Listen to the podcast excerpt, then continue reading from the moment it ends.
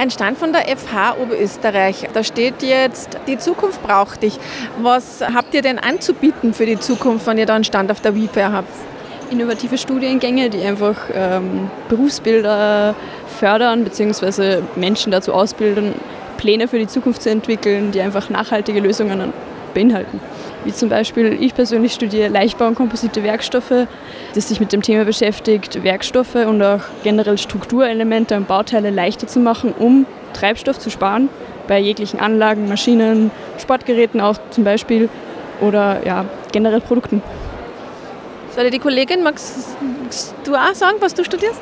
Ja, ich studiere Lebensmitteltechnologie. Da geht es ganz viel um eben auch um Nachhaltigkeit, eben wie Abfallstoffe in der Lebensmittelindustrie, wie man weiterverwenden kann, wie man eben weiter vorgeht, ähm, dass man jetzt sagt, man verwendet weniger Abfall und auch verpackungstechnisch, was kann man machen, auch, ist auch Lebensmitteltechnologie. Das hat ja sehr viel zu tun mit der Klimakrise und mit den Veränderungen, wo wir uns konfrontiert sehen, damit wir da Schritte weiterkommen. Ist es generell stärker spürbar auf der FH, dass sich Unigänge in diese Richtung ausrichten?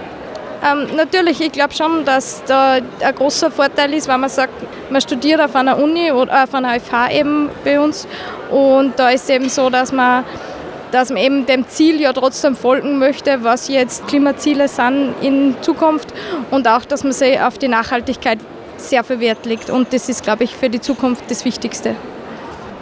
Ja, ich denke, es ist schon ein ziemlich äh, sinnstiftend und was wiederum zu mehr Motivation führt, wenn man doch ein Thema vor Augen hat, wo man sich einen Sinn für die Zukunft und die Gesellschaft sieht.